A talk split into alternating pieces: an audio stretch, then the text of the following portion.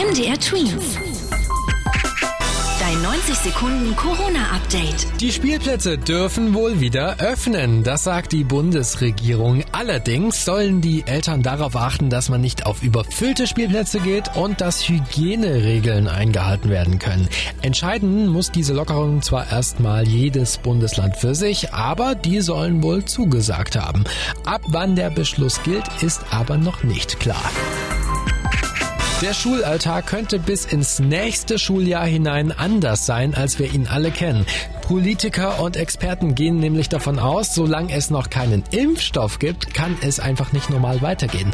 Wann so ein Impfstoff allerdings einsatzbereit ist, das ist eben noch nicht klar. Einige sagen schon im September, andere wiederum gehen von bis zu zwei Jahren aus.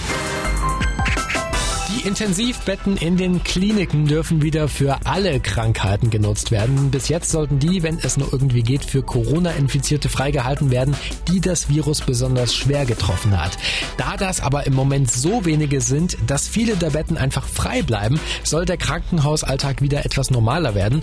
Momentan liegen 2400 Menschen in Deutschland wegen Corona in solchen Betten auf den Intensivstationen. Über 12.000 dieser speziellen Betten sind aber gerade frei. MDR Twins.